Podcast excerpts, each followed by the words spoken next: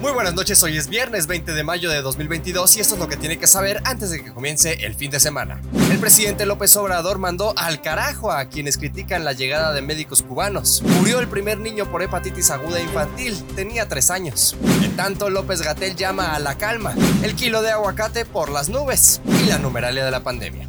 Muchas gracias por acompañarme, yo soy Fernando Moctezuma Ojeda y aquí comenzamos. Durante la presentación del Plan de Justicia para el Pueblo Maya, el presidente López Obrador dio un cambio en su plan en materia de salud y anunció que antes de traer a doctores desde La Habana, contratará a todos los médicos mexicanos que sean necesarios. Sin embargo, no perdió oportunidad para ya de plano mandar al carajo a quienes han criticado el plan. Vamos a contratar a 500 especialistas médicos cubanos y eso tiene a los conservadores muy enojados. Pues ¿saben qué? Que se vayan al carajo señaló el titular del Ejecutivo. Cabe recordar que el acuerdo de contratación ha recibido críticas por parte de la ciudadanía, opositores políticos e incluso colegios de especialidades, quienes expresaron su desaprobación y una enérgica protesta en contra de la medida. Así el nivel de la política de la cuarta transformación. Y mientras el presidente dice que primero es la salud del pueblo, el pasado miércoles murió un bebé de tres años de edad víctima de la ola de hepatitis aguda infantil. El secretario de Salud de Hidalgo, Efraín Benítez, informó que la entidad registró el deceso del niño originario de Tulancingo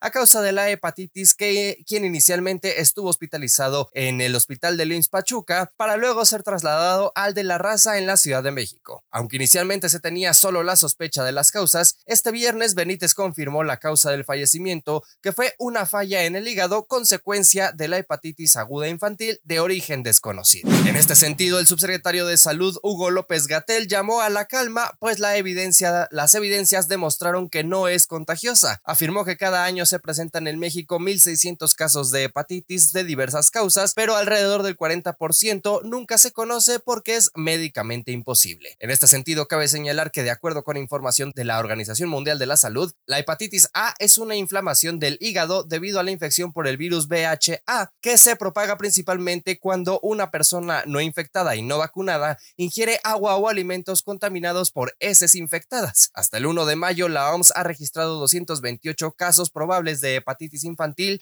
en más de 20 países, incluidos Estados Unidos, México, España y Reino Unido. Decenas más son investigados. Los primeros casos se informaron desde el Reino Unido a principios de abril, en niños previamente sanos de 11 meses a 5 años de edad. En este sentido, es importante recordar que las primeras señales de alarma color amarillento en la piel y en las conjuntivas de los ojos, es decir, por donde lloramos. Diarrea, vómito, fiebre, orina o sin color, dolor abdominal y de articulaciones. Por favor, si usted o los más pequeños presentan estos síntomas, es mejor asumir lo peor para acudir lo más pronto posible con los especialistas médicos.